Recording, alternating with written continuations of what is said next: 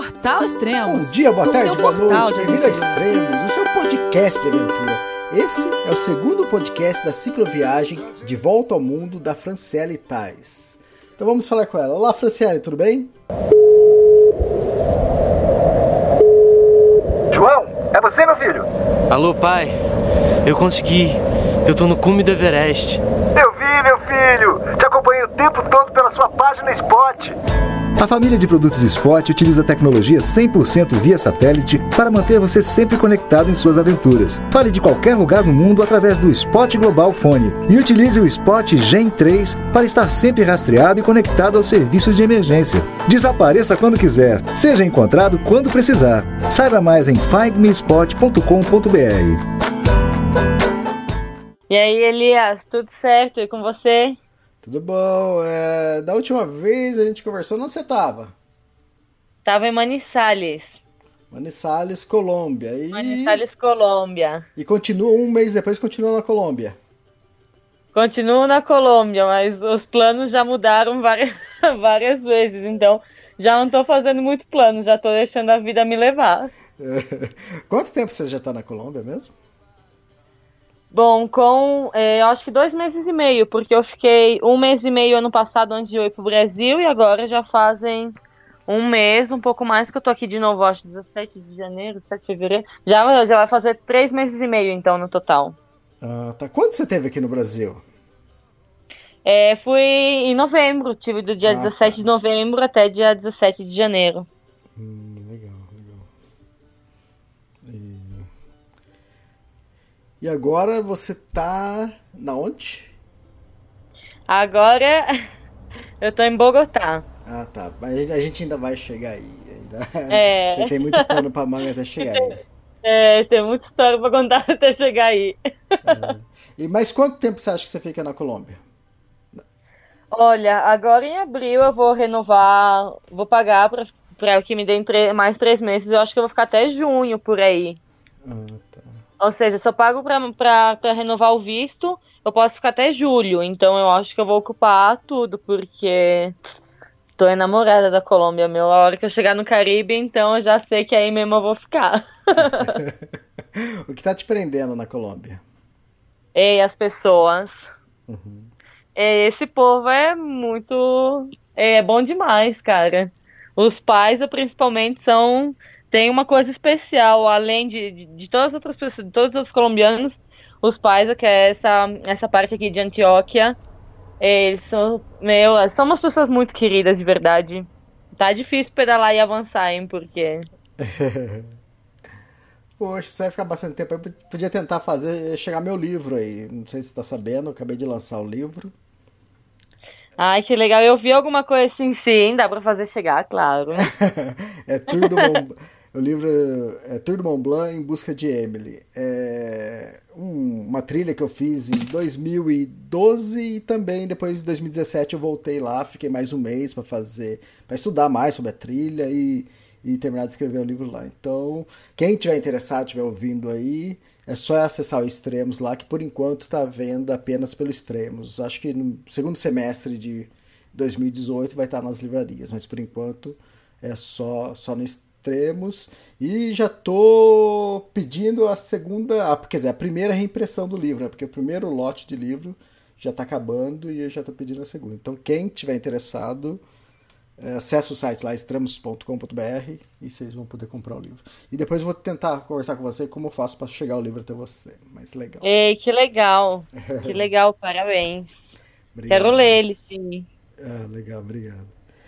E, e aí, quanto tempo você ficou? Você ia ficar poucos dias em Manizales e o que aconteceu?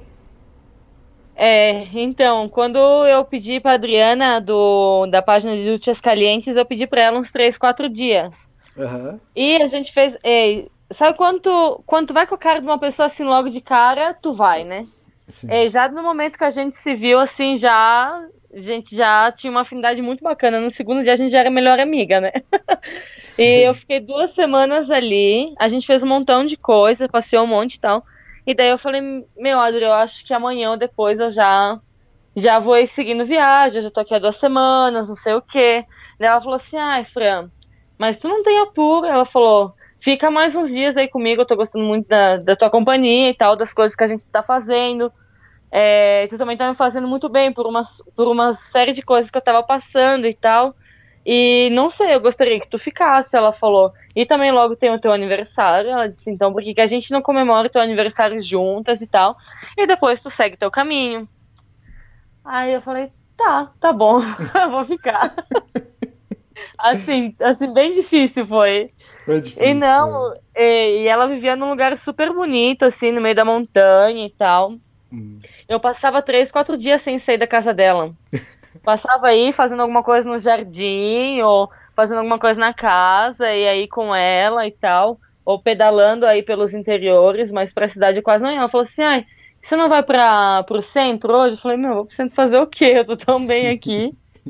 e sim, e eu fiquei, eu cheguei na casa dela nos primeiros dias de fevereiro. E eu saí no dia 8 de março, né? Porque foi o dia 6 foi o aniversário. Dia 7 foi pra curar a ressaca, dia 8 foi pra sair com toda, com toda, a, ener- com toda energia. Ei, Não tinha como sair só. no outro dia, né, do aniversário. Ei, não, não, eu levantei ainda meio aí. Meia maluca, como dizem aqui na Colômbia. E olha só, é, esse One Shower, eu não gosto muito de contatar as pessoas é, com muita antecedência, né? Porque eu nunca sei o que vai acontecer no meu caminho, ainda mais no meu, que é um caso meio especial, né?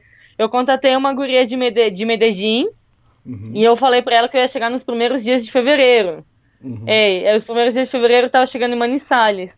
Aí um mês depois, agora nos primeiros dias de março, eu fui contatar ela pra dizer que agora de verdade eu tava chegando se ela podia me receber. Ela falou, não, agora já não, não posso mais. então, ei, com essa eu aprendi, porque eu sempre contato, não sei, uns 4 ou 5 dias antes. Mas Sei. como Medellín é uma cidade grande, lá, lá pensei, eu vou contatar aí com um pouco de, de antecipação pra ela se programar e tal. Ela deve ter pensado, "Ei, se essa louca me falou que ia chegar nos primeiros dias de fevereiro, tá chegando em março, vai que ela não chega. Não, não, já não. E ela falou, não, a gente tá com reforma na casa e tal, não posso te hospedar. Ela falou, Boa e aí, desculpa, né? Tentei, mais uma vez e tal, e ela falou não de novo. Eu falei, não, já, já foi, já não peço mais, já não peço mais, mas aprendi. É. Já é uma semana, máximo é uma semana de antecedência, porque ainda assim uma semana pode acontecer muita coisa. Sim, é, com certeza. Viu? é, você falou uma coisa interessante. Você falou, ah, tipo, com a, com a mulher que você ficou, que você. Você se deu bem logo de cara, né, com ela e parecia as melhores amigas. E quando acontece o contrário? Já aconteceu com você? De não ir muito com a cara, já. E Já. E no dia seguinte eu fui embora, eu dormi e fui embora, não levantei. aí não tem nem E é que, conversa. meu. Ah, é que tu até tenta, assim, mas, meu, na Argentina eu parei com um cara tão estranho. E, e, meu, ele era com. Ai, sabe quando tu já chega na casa, tu sente assim um clima meio pesado e tal, e o cara vinha com umas conversações assim meio louca. Eu acho que ele fumava muito baseado, saca? ele, é, é, ele vinha com uns papos assim, muito nada a ver. E daí ele hospedou, me hospedou eu e o Matias na casa dele. E daí ele queria que a gente pagasse a janta, porque ele falou que ele tá acostumado assim, que quem ele recebe na casa dele paga a janta. Mas não era qualquer janta, ele queria fazer um frango assado, maionese, arroz, não sei o quê. Eu falei, meu filho, meu, meu pressuposto de viajeiro, não dá pra fazer um banquete, não. Se quiser, a gente pode comer aí um arroz com ovo, um, um macarrão com atum, eu falei pra ele. E daí ele saía com umas conversas assim, meia louca, insinuava que, não sei, que então era pra gente aportar com alguma coisa em dinheiro e lá lá lá. Aí não, eu falei pro Matias, meu, esse cara aí. uh -uh. Aí a gente deixou as coisas na casa dele, passou uma tarde por aí e tal, no Rio. E à noite eu cheguei, eu tomei um banho, passou essa, essa cena aí da comida e tal. E chegou uns amigos dele, e com os amigos dele ele também falou, ele disse, não, se tu vem na minha casa, tu pelo menos tem que trazer cerveja pra gente tomar. Então foi uma coisa como, como assim? Meio que ele obrigava as pessoas a levar as coisas. Ou seja, parecia que ele recebia as pessoas não para compartilhar, senão que para pagar a comida dele, a cerveja, não sei. Eu falei pro Matias, amanhã eu quero ir embora. Ele falou, vamos ficar mais um dia. Eu falei, se tu quiser ficar, pode ficar. Eu amanhã de manhã eu levanto, tomo um café e tô indo embora. E eu fui, a gente deu, o Matias veio comigo, a gente foi embora. Mas ele era muito estranho. Foram pouquíssimas vezes que aconteceu assim, porque às vezes de princípio assim também era uma coisa meio estranha, mas já depois tu vai conversando e tal, e logo eu que falo pelos cotovelos, então aí já a coisa ficou melhor assim. Mas esse eu acho que eu lembro assim, foi o, um dos únicos, das poucas vezes que assim, eu dormi no dia seguinte, eu fui embora porque não, não tchum. E falando nisso, cadê Matias? Matias tá em Costa Rica já. Entrou tem uma semana mais ou menos, aham. Pelo Sim, que eu é. vi no Facebook. Você vai alcançar ele, não? Não, acho que a gente já não se alcança mais, porque. Por várias coisas, né? Mas igual porque o meu ritmo de viagem é muito diferente do dele. É, eu queria chegar em Mani- de Manizales a Medellín, eu pensava em fazer em dois, máximo três dias.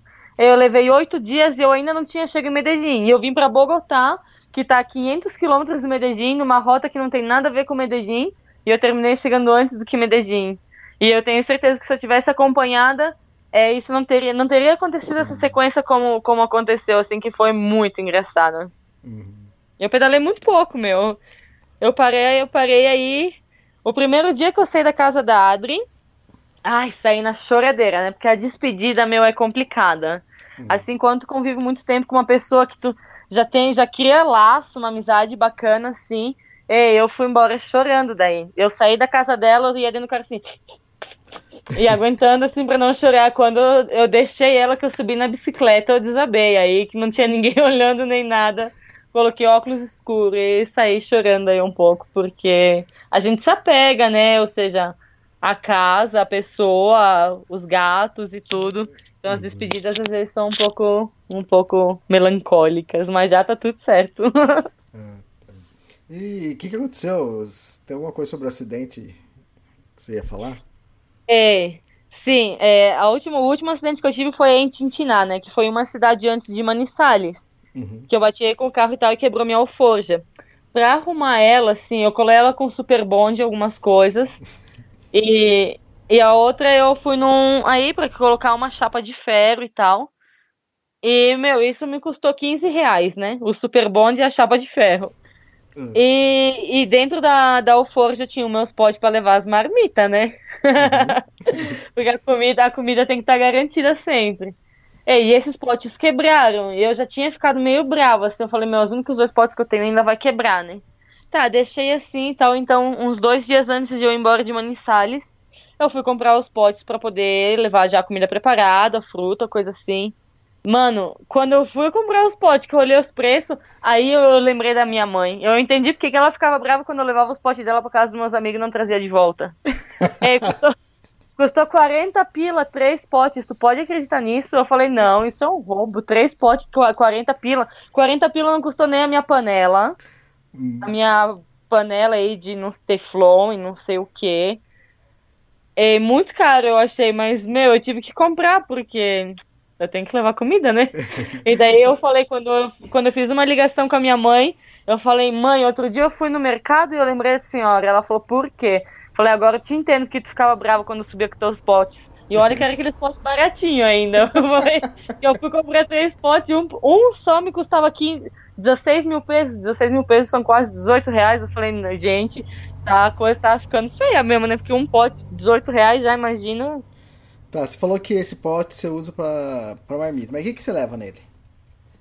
É, quando eu faço a janta à noite, eu já preparo comida pro dia seguinte. Às vezes, é, muitas vezes eu faço umas verduras aí refogadas, faço umas tortinhas para levar, ou umas arepas, ou carne. E no outro eu já preparo às vezes frutas com, com aveia, coisa assim. Então quando eu chego, quando dá, dá fome, a gente só senta e come, meu filho. Pra não perder tempo. E, Pensei que era uma vezes- vasilha só de pra guardar é, fruta seca, essas coisas, é, amêndoas. Não, eu tenho. é, eu quase não como muito fruta seca, assim, na verdade, na verdade, como muito pouco. Mas os potes mesmo são é para levar comida mesmo, a comida legal. preparada Uhum. e as frutas e tal. Que isso já economiza um pouco de tempo, né, na, durante, quando você tá pedalando. Mas Claro. aí, aí chega um momento que você tem que parar e você mesmo cozinhar, né? É, eu, eu geralmente deixo para cozinhar à noite, porque daí eu posso cozinhar tranquila, porque parar, às vezes ao meio-dia eu paro bastante tempo, só que às vezes tu tá no meio da carreteira, assim, tal, então tu tem que, ai, tirar as panelas, montar o fogareiro, cozinhar, lavar tudo, guardar e tal. Então, às vezes, eu não tenho, não tem água pelo aí de onde, onde eu paro, ou, ou também para não tirar tudo, lavar tudo, limpar tudo, guardar. Então, eu já levo a comida preparada, assim, os ovos, verdura, faço umas tortinhas, coisa assim. Então, eu já como assim, deixo o pote sujo, né? E à noite, quando eu paro para cozinhar, aí eu, aí eu, Ah, eu organizo novamente. Ah, entendi. Então, quer dizer, de um ponto a outro, você sempre cozinha à noite. Aí você cozinha É. mais a mais pra durar, para servir como almoço Isso, e depois quando chegar à noite. Ah, entendi. Isso, aham. Às vezes eu almoço pelo caminho também, né? Ou seja, levo, igual sempre levo alguma coisa aí de reserva para garantir, mas ah, ah, de vez em quando eu, eu compro um almoço por aí quando sai barato e tal. Às vezes eu compro almoço e senão eu levo minha comida e tal. E daí o dinheiro que eu não gasto no almoço, eu compro, não sei, quando faz muito calor, não sei. Compro um, um- como é que é? Um sorvete ou uma cerveja ou um refrigerante. Claro. Claro, quando faz muito calor, uma cerveja hidrata. Uma, Sim. claro. Uma só, né? Uma caixa. Ei, já vou chegar aí também, porque aconteceu. Eu parei pra esperar, pra esperar, é, como que diz? Baixar um pouco o sol. Isso. É, pra refrescar um pouco, que o sol tava muito forte. E eu sentei aí com, com os senhores pra tomar uma cerveja. Meu filho, quando baixou o sol, eu já não sabia nem onde é que eu tinha deixado a bicicleta. Aí já não dava mais nem pra sair pedalando. Oh, não, não dava. Quando, quando, é porque também o sol tava muito forte. Era umas quatro e meia da tarde quando, quando- começou assim a melhorar. Cinco horas era hora de sair. Meu filho, cinco horas eu tava de um lado, a bicicleta tava do outro, o celular tava do outro, já tava tudo espalhado pelo, pelas tendas aí de Santa Bárbara. Que barato. E vem cá, que, que, que, que é o lance do currículo? Ei, meu irmão falou assim, eu acho que você tá ficando muito responsável, hein? Porque ele disse, quem é que acorda no dia do aniversário e diz assim, ai, eu vou fazer o meu currículo. Eu assim? levantei. É, é porque em Medellín tem um- uma, uma rede de hotéis que se chama Celina. Hum, E parece ser um lugar super bacana a proposta que eles têm, o ambiente e tal. E eles têm em, em alguns países da América Central, eu acho que tem na Europa também. E tem aqui por Colômbia, Medellín, Cartagena, Santa Marta. Então eu falei assim, meu, eu vou, tô saindo daqui em alguns, em dois dias. Eu vou fazer o meu currículo e eu vou mandar para eles para fazer um voluntariado com eles, que o mínimo é 45 dias, porque vai que depois é, em- na América Central eu quero trabalhar, e se eu já, tipo, uma vez que eu já entrei no, no grupo, aí pode ser mais fácil eu conseguir. Então eu levantei no dia do meu aniversário, é no dia do meu aniversário, assim, como aniversário, Natal, é, eu sempre levanto com meio melancólica, assim, não sei, longe da minha família, dos meus amigos, sabe? Não sei, eu gosto de, de acordar no dia do meu aniversário, ter todos os meus amigos aí me ligando, ei, parabéns, blá blá, e que tá todo mundo aí me paparicando, não sei o quê. E eu tô acordando no dia do teu aniversário longe de todo mundo, entendeu? Então essas datas eu geralmente acordo aí meio triste, mas já logo, ou seja, acordo assim, mas já em seguida já acontece alguma coisa que já muda o humor e já e já me pongo las pilas, como dizem, já já já muda, ou seja, já fico alegre e tal. E eu levantei e eu falei, meu, eu vou fazer o meu currículo, porque eu tinha um no meu celular, eu não sei o que aconteceu quando eu encontro. Falei, vou fazer o meu currículo e eu vou mandar pra eles, vai que, que eu consigo e ia ser, ia ser bacana. Então eu levantei empenhada, passei o dia inteiro, cara, fazendo currículo. Que tinha que passar as coisas, algumas coisas em espanhol eu não sabia. E daí é sempre complicado tu falar assim, ai, qual que é o teu objetivo, essas coisas. E daí eu disse, meu, o que, que eu vou colocar que é o meu objetivo, entendeu? Porque é, ainda que é um voluntário, era um currículo para fazer um voluntariado, ou seja, não era nem para trabalhar, entendeu? Era para para tá aí, trocar, aprender, aprender e trocar, ter, ter hospedagem, comida, estar num lugar diferente, interagir com outros viajeros e outro povo, para sair um pouco desse ambiente de que eu tô, eu venho sempre em casa de família, família, família, então eu tava querendo trocar um pouco de ambiente, tá? Aí no meio, tipo, de outros viajeros e de, de, outro, de outro povo, assim. E eu levantei, eu comecei a fazer o currículo e tal. É, e a Adri, a Adri, ela, ela programou os horários do consultório dela pra, pra tarde só, então ela me ajudou aí de manhã, a gente ficou aí conversando. Mientras a gente, eu fazia o currículo, a gente conversava, falava umas coisas nada a ver. A gente, ela fez, preparou o almoço, fez um bolo aí para mim com vela e tudo. Foi bem, foi bem legal. E à noite, ha, a noite foi uma criança daí, né? Porque, meu Deus, a gente era três, três pessoas. Quando a gente fez uma festa, a casa ficou como se parecia umas 20 pessoas aí. Não, foi, foi um aniversário bem diferente, na verdade, mas foi bem divertido também. Hum, Fez 27 anos, é isso? Isso, 27, ainda me sinto aí nos 21. É. Um- um adolescente. É, legal. E... Qual que é o lance de conviver com psicólogo? Ah, então. Bom, eu, eu vou contar o que. Como foi essa minha, essa minha jornada, essa dura vida de ciclista de Manizales até, até Medellín, porque eu programei fazer ela em dois, três dias. Eu levei sete dias e eu ainda não, não consegui chegar em Medellín. né? Tipo, eu saí de Manizales, eu tinha eh, planejado chegar até La Pintada. Só que também eram como uns 120 quilômetros, mais ou menos. Só que esse caminho que alguns ciclistas que eu conversei fizeram num dia, eles foram por um outro caminho que se chama Ira, por uma cidade que se chama Ira. Só que aí tem uma ponte que está interditada, não tem passo nem para pedestre nem nada. Então eu tive que ir por outro lado, que foi passando aí por é, por Neira, é, Filadélfia, La Feliz. Fui passando pelo, por, por dentro, pelos povoados. E esse caminho era bastante sobe e desce. Então eu não consegui chegar a La Pintada, né? Faltou. Parei num lugar que se chama La Garucha. É aí umas casinhas do lado da, da, da carreteira, nada demais. E eu parei aí perguntar pra uma família que tinha aí. E, e eu perguntei, ai, que, como é que era o caminho até, até La Pintada, porque já eram como as três e meia da tarde, eu não sabia se eu ia conseguir chegar, porque eu já estava um pouco cansada, tava fazendo muito calor, eu tava um mês sem pedalar com a bike assim, toda carregada e tal. E daí falaram, olha, pelo caminho daqui a La Pintada, tem lugares que tu pode ficar, mas tem lugares que eu não, ou seja, para montar a barraca eu não, não te aconselho, porque por aí à noite é um pouco, é um pouco pesado. Eu falei, tá, e agora o que, que eu faço? Porque do outro lado da estrada, à esquerda, a 5 quilômetros para dentro tinha um povoado, mas para chegar nesse povoado era subindo também, eu não tava afim. Daí a família falou assim: olha, se tu quiser, tu pode colocar a barraca aqui, não tem problema nenhum. Aqui é tranquilo. É... O meu filho tem aí o negócio de monta-janta aí, um negócio de caminhão. Então ele tá aí 24 horas, então tu pode deixar a bici aí, pode ficar tranquilo. Eu falei, ah, então tá, eu vou, vou ver.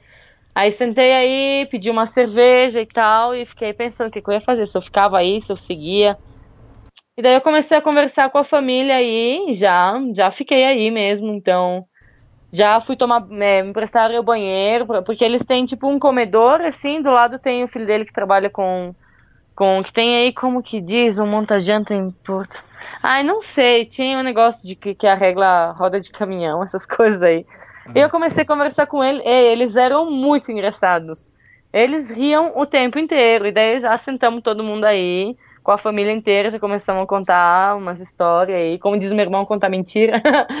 começamos a contar umas coisas da viagem, falar de mim e tudo, e, e fiquei aí. Meu, e eu não dormi nada, né, porque eu coloquei a barraca, eu venho do, de Manizales, que tava aí numa vereda, que tava no meio do campo, não passava carro nem nada, os únicos é, ruídos que tu escutava era o cantar dos passarinhos, dos cachorros e tal. É, e aí na, na estrada, na BR, passava caminhão, passou caminhão até as três horas da manhã, sem parar. E daí, tipo, a bicicleta tava fora. Por mais que tenha alguém aí, eu escuto um barulho, eu tô, eu tô olhando a bicicleta ver o que tá acontecendo. Tá é uma parada alerta. da minha cabeça. É, é uma parada da minha cabeça. Eu monto a barraca, eu escuto um barulho, eu já tô olhando o que que tá acontecendo. E, meu, e o, tinha o rapaz que tava aí do lado. E, e eu sabia, ou seja, eu me sentia segura e tal, mas é meio que automático, assim. E daí tá, fiquei conversando com eles e tal, dormi aí, montei a barraca, me deram janta e tudo. E depois no dia seguinte eu saí cedo e eu saí para chegar é, até até Santa Bárbara. Porque de, da onde que eu tava até lá pintada eram como uns 35 quilômetros, só que era plano. Então, eu saí às 7 da manhã, às 9 da manhã eu tava em lá pintada. Eu cheguei em lá pintada, eu parei para comprar, para comer uma fruta e comprar umas verduras para cozinhar no caminho. E quando eu tô sentada aí comendo uma manga, vem um, o Jason, e que é um rapaz que mora em La Pintada, e ele falou assim: Ah, tu tá com o pneu furado. Eu olhei a bicicleta e falei, mas como se eu cheguei aqui, eu estacionei a bicicleta, o pneu tava, tava cheio, tava inflado. Eu olhei a bicicleta e não é que o pneu tava furado mesmo? Aí eu falei, pois é. Ele falou assim, tu quer que eu te ajude? Tu quer que eu te ajude? Eu falei, ah, tá, se tu quiser, não tem problema. Ele falou, ah, eu vou deixar as verduras aí já volto. Mas eu não dei, não dei muita bola, assim. Continuei comendo, não deu cinco minutos, o cara voltou. Aí eu fiquei, olha, ele realmente voltou, né? Aí tá, guardei todas as frutas e tal, a gente cruzou a rua, desmontamos a bike, é, tiramos todas as alforjas, assim, e ele se ofereceu pra trocar aí a, a câmera e tal. E a gente ficou conversando e tal, tal, tal. Daí eu falei, eu falei assim, já que a gente tá aqui, falei, tu não conhece um, uma ferreteria, alguém que possa me arrumar essa alforja? Porque o gancho que eu fiz aí em Tintiná, ele soltou, então eu já tava com a alforja atada com uma, com uma câmera de bicicleta. E daí ele falou, ah, eu tenho um amigo que pode te ajudar. Aí tá, a gente montou a bike, não sei o que, a gente foi no amigo dele. E, e daí ele falou que ia me ajudar. A gente teve que arrumar ela, rebitar ela duas vezes. E não, e não deu certo. Na terceira vez, ele fez uma chapa diferente, soldou uns negócios aí. E ficou boa, só que isso levou tempo. Levou umas duas horas e meia entre que ele atendia os clientes dele e fazia e arrumava minha alforja. E eu fiquei com ele conversando. Pito se chama. E daí, a gente conversando e tal, e daí ele falou assim, ah, e ontem onde é que tu passou a noite? E quando eu contei onde é que eu passei a noite, o senhor, ele não tinha uma perna, porque ele trabalhava numa, numa mineria e, e caiu umas pedras aí, e ele perdeu uma perna. E chamou, chamou ele de Mocho. Então ele falou assim, tu tava na casa do Mocho? E eu falei, como é que tu conhece ele? E ele falou, não, porque eu tô, tô arrumando a prótese da perna dele. E daí eu fiquei meio assim, porque uma pessoa nada, ou seja, tá, os povoados estão aí como 30 quilômetros de distância, mas justamente conhecer aquela pessoa e esse e o Pito que não tinha nada a ver, eu já fiquei meio assim, olha que coincidência. e daí quando eu passava para chegar aí, tinha um camping com piscina e tudo, e, eu, e era um aí em La Pintada, porque eu queria ter chegado no dia anterior, eu não cheguei, eu falei, meu, se eu tivesse chego, eu falei, eu podia ter desfrutado dessa piscina e tal, eu falei, com esse calor que faz, meu, eu pararia aqui agora, passaria a tarde na piscina. Eu pensei, mas fui pedalando. E daí o Jason tá, enquanto a gente arrumava isso e tal, a gente sentou para tomar alguma coisa e o que que eles me ofereceram? Uma cerveja. Tomamos uma cerveja aí, não sei o que, ele me invitou, me convidou para almoçar na casa dele. E daí é, fui aí, almocei na casa dele e tal. E isso já era como uma e meia da tarde. Ele falou, olha, eu acho que já é um pouco tarde para você sair daqui para subir Alto de Minas ou para ir até Santa Bárbara, porque o caminho realmente é, ou seja, tem alguns quilômetros nesse, nesse meio do caminho que são realmente meio difíceis, assim, íngreme, bastante empinado e com esse calor. Ele falou: se tu quiser, tu pode ficar aqui na nossa casa e amanhã cedo tu vai. Eu, eu, eu, tinha, eu pedalei às 7 da manhã até as 9, fiz 35 quilômetros. Eu falei: ah, então tá bom, se não tem problema, eu fico. Uhum. E o que, que aconteceu? Eu passei a tarde inteira na piscina. Porque vê como o pensamento atrai. Ele tinha, ele tem uma lanchonete que se chama Mia, Mia ou Mias. Por sinal, tem um, umas hamburguesas aí, nossa, deliciosas. E, e é, é como que redondo assim o local. Então a metade do local do lado de dentro dá para a piscina de um hotel e a outra metade dá para o lado de fora na carreteira. E ele atende para os dois lados. E eu passei a tarde inteira na piscina brincando com a filha dele.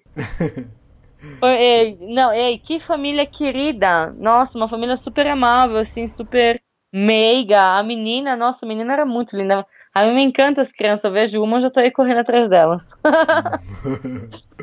e daí no dia seguinte, então ele falou assim, eu vou te porque ele tem um grupo de bike e tal.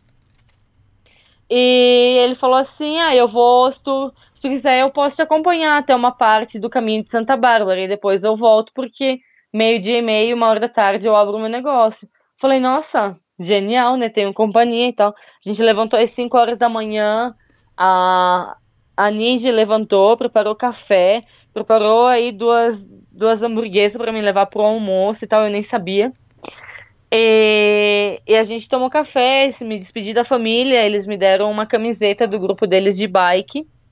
E a gente saiu pedalando, e foi nesse caminho que eu, que eu completei os 14 mil quilômetros. Então, ele quis, sem eu saber, ele quis me acompanhar até eu cumprir os 14 mil pra gente tomar uma foto juntos e e né, não, porque ele queria, queria me acompanhar, queria fazer parte disso um pouco.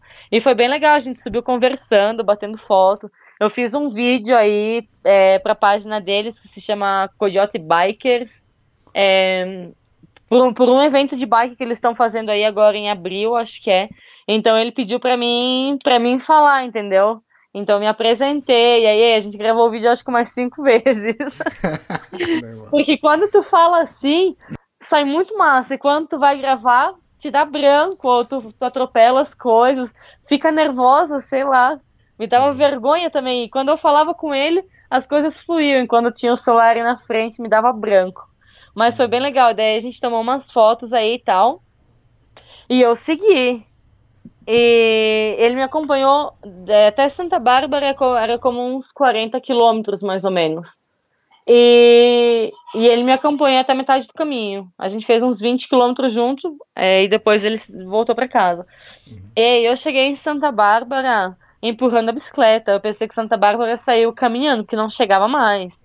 Era meio-dia. Eu levantei às 5 da manhã, faziam 25 graus. Nossa. Ao meio-dia devia estar tá fazendo uns 40, juro, sério, tava muito calor. A água que eu tinha aí dava para tomar um chá, porque ela tava super quente já. E daí, aí, nesse meio, nesse caminho, tem, tem uma piazada que anda com essas bikes de. Eu ia dizer motocross, olha só. Com essas bikes pequenas, como é que chama? De cross. É, de cross. É, e esse povo, eles vão no giro, eles acompanham até chegar no caminhão, e eles se seguram atrás do caminhão, vão dois em cada bicicleta, um sentado no cano com as pernas para frente e outro pedalando. Eles sobem e eles descem num giro, dois em cada bicicleta, sem frear, sem nada. Meu, eles são muito loucos. E eu vinha empurrando a bike, morrendo. Eles falaram assim: vamos, gringa, sobe, sobe. Eu não conseguia nem falar, eu só mexia a cabeça e ria com querendo dizer assim, mano, não dá. E, e, isso me chamou muita atenção, porque eu nunca tinha visto. Daí tá, parei várias vezes pelo caminho, já tava com preguiça. Parei, comi uma goiaba, descansei, caminhei. E tá chegando aí em Santa Bárbara, os últimos quilômetros para chegar na cidade foram, acho que, os mais empinados, né? Geralmente para chegar na cidade é o mais fudidinho, assim. Tá, cheguei aí empurrando a bike. Quando eu cheguei, parecia uma, assim, um lugar meio. Um, como um povoado bem pobre, não sei, era meio estranho. E eu peguei, eu, como geralmente eu faço para entrar em cidade grande, coisa assim, eu tirei o celular, é, a câmera, as coisas, guardei dentro da alforge e deixei uns pila aí em cima no bolso. Se acontecer alguma coisa que leve esses pila que eu tenho aí. E eu fui, cheguei empurrando a bicicleta. Quando eu vou chegando assim na, pela carreteira, tem já umas quatro, cinco tendinhas e padarias aí do lado. E a, a terceira idade do povoado tava, tava toda aí. tava todos os senhores aí. tava todos os senhores aí tomando cerveja e arrumando carro e conversando, e música, e não sei o que. E eu acho, eu não lembro se era, era uma sexta, um sábado, pode ser? Não lembro se era fim de semana. Mas enfim, então eu fui chegando aí, empurrando a bike, eu nem bem tava chegando, já começaram a conversar comigo. Eu disse, não, porque você é muito beraca. Beraca quer dizer não, que tu é, ou seja, que tu é muito tu é muito forte, que tu é muito foda, tá fazendo isso com essa bicicleta assim, uma mulher sozinha e tal. Então aqui na Colômbia eles usam muito a palavra beraca, guapa e não sei o que. Então já, já. Aí mesmo eu parei, pedi informação e tal, começamos a conversar. E eu sentei, eu disse, bom, aqui tá cheio de gente, se vê que o negócio tá aí, tá entretido, eu vou sentar aqui, ver o que vai acontecer, né, ver o que que passa. Coloquei, estacionei a bicicleta aí, sentei aí, e aí, quando a senhora veio pedir para mim o que eu queria, eu ia pedir uma Coca-Cola. Veio o cara e tava conversando comigo, ele veio com uma cerveja. Falou, toma, mija. Como dizendo assim, pega aí, minha filha, então uhum. relaxa. Sentei aí com essa cerveja, e meio, era meio dia e meio, e calor, calor. Então já sentou aí, o pessoal que estava em pé já sentou na mesa do lado aí. E eles conversavam entre eles, mas eles estavam falando de mim, eu estava aí do lado escutando. E daí começaram, tipo, conversavam entre eles e me perguntavam. Aí conversavam entre eles e falavam comigo. Eu, eu nem terminei de tomar a, a primeira cerveja, a primeira long neck, já veio outro senhor com outra. Já tomei a segunda e eu falei, meu Deus, onde é que isso vai parar, né? Já na terceira cerveja, eu já estava sentada na mesa com ele, já sabia aí, já estava tudo eh, por dentro dos, dos rolos do povoado, do povo aí, das tretas. E começamos a conversar da viagem, contar e conversar, e rima um monte, não sei o quê. E de uma tenda a gente ia para outra, então a gente sentava um pouco em cada uma e conversava com um pouco com, com um pouco, é, um pouco com cada, com cada povo que estava aí nas tendinhas. É, e chegou às quatro e meia da tarde, eu olhei assim, eu falei, meu, agora era um horário que eu podia seguir. Já tava aí meio calibrada, né, mas perguntei igual, falei, tá, e daqui, daqui de lá pintada pra, pra Alto de Minas, que é, esse alto é, se chama Passo La Linha, é um caminho bastante conhecido aqui na Colômbia, inclusive tem umas competições nacionais, não sei o que, que fazem por esse caminho. E, e falaram assim, não, pelo caminho tem aí umas casinhas que tu pode ficar e tal, mas faz bastante frio, porque aí já é mais alto e não sei o que, não sei o que. Mas tu que sabe, daqui para lá tu tem um pouquinho de plano, não sei o que, mas depois começa a subir sem parar. Uhum. E daí eu falei, tá, o que que eu vou fazer? Aí veio um senhor, ele me trouxe quatro pacotes de miojo para me levar pro caminho e uma cerveja. é, chegou às 5 horas, quando baixou o sol, eu olhei assim pra bicicleta que tava lá do outro lado, numa outra tenda, eu já tava na padaria. E o meu capacete, o celular, as coisas estavam numa outra tenda aí. Eu falei, aí eu tava aí conversando com o povo, tudo. Eu falei, meu, é que na verdade eu acho que já não tenho condições pra pedalar, entendeu? Tô bem, mas pra pedalar, assim, eu acho que não rola. Falei, já que vocês me convidaram cerveja a tarde inteira, vocês vão ter que se fazer cargo de mim agora, eu vou ter que me dar um lugar pra dormir aqui. e daí começaram a rir, entendeu? E foi que eu nem precisei, ou seja, a partir das 6 horas da tarde era lei seca aí, porque no outro dia tinha a votação, só que às 6 horas da tarde tava todo mundo borate, todo mundo aí mais pra lá que pra cá, então nem sei, né? Então a gente saiu de uma tenda, a gente foi na casa do Jaime, que ele é diretor de uma escola aí do, do povoado. E a gente continuou a tomar, e esse povo tomar é aguardente. É, e é, da, é aguardente Medellín, é muito forte. A gente ficou conversando, conversando, conversando. Eu dormi sentada no sofá. Caramba. Eu nem, eu nem precisei pedir um lugar para dormir. eu, eu fiquei aí mesmo. E a minha bicicleta eu deixei num, num lugar que vende pojo aí, que vende como frango, com batata frita, essas coisas. Minha bicicleta ficou aí. E eu dormi aí na casa desse, desse diretor aí. E no dia seguinte eu levantei 6 horas da manhã. Falei, meu, eu tenho que sair para pedalar. Porque se eu esperar até que esse povo acorda e tal, vai me agarrar o sol de novo e subindo, é melhor subir quando tá fresco. Ai, me deu pena, assim, mas deu 6 e 15 eu, eu, eu levantei, eu chamei o cara, falei, olha, Jaime, me desculpa, mas eu preciso ir. Eu falei, porque senão vai, vou ficar aqui mais um dia. Então eles abriram, tal, não sei o que, eu fui. Peguei minha bicicleta aí com a senhora do pódio, já me deram café da manhã ali, tal, tal, tal, e eu segui. Aí subindo o alto de Minas, eu tava indo bem devagar, né? Ah, não, daí minto. Daí eu cheguei, aí nesse povoado eu tava falando com um dos caras e eu contei que no dia anterior eu fiquei lá pintada com o Jason. E daí o cara falou assim: ah, e ele é um cara assim, assim, assim, que vende hamburguesa? Falei, é, por quê? Falou, não, porque eu conheço ele, ele falou. Porque foi na casa, foi na casa tinha o Jaime e tinha o Richard, que eram amigos. E foi com eles os primeiros que eu comecei a conversar. E o Richard queria comprar uma bicicleta e ele trabalha na pintada. Então, da rua, assim, de comer uma hamburguesa no negócio do cara, ele conhecia o mesmo cara que eu fiquei. Então já era outra coincidência. Primeiro foi o, o, o Pito que conhecia o Mocho. Isso. E daí depois o Richard que conhecia o Jason. Tá. Aí eu saí daí, fui indo, subindo Alto de Minas.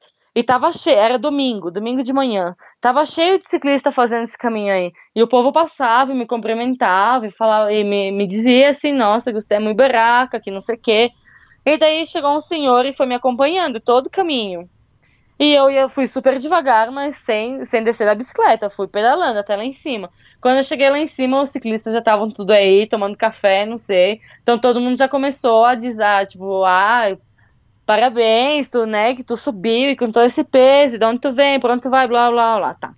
Descemos uhum. isso aí, era como uns 30 quilômetros, 20, 30 quilômetros de descida. E esse ciclista, Wilson, continuou me acompanhando. E ele falou assim, ah, vamos passar por Caldas, que eu vivo aí, e aí eu te, te invito o café da manhã, ele falou. Falei, ah, comida grátis, vamos. Cheguei aí, todos os ciclistas param aí nessa tenda. Então, tu senta aí, o dono do local ele já dá, ele traz uma banana para cada ciclista. E aí eu pedi um suco de, de guanábana com leite. Meu, era um, uma caneca de meio litro, eu já tava embuchado com esse suco.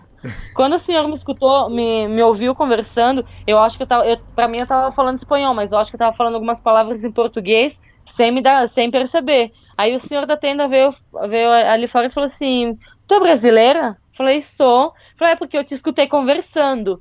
Daí eu fiquei pensando, falei, meu, mas pra mim eu tava falando espanhol?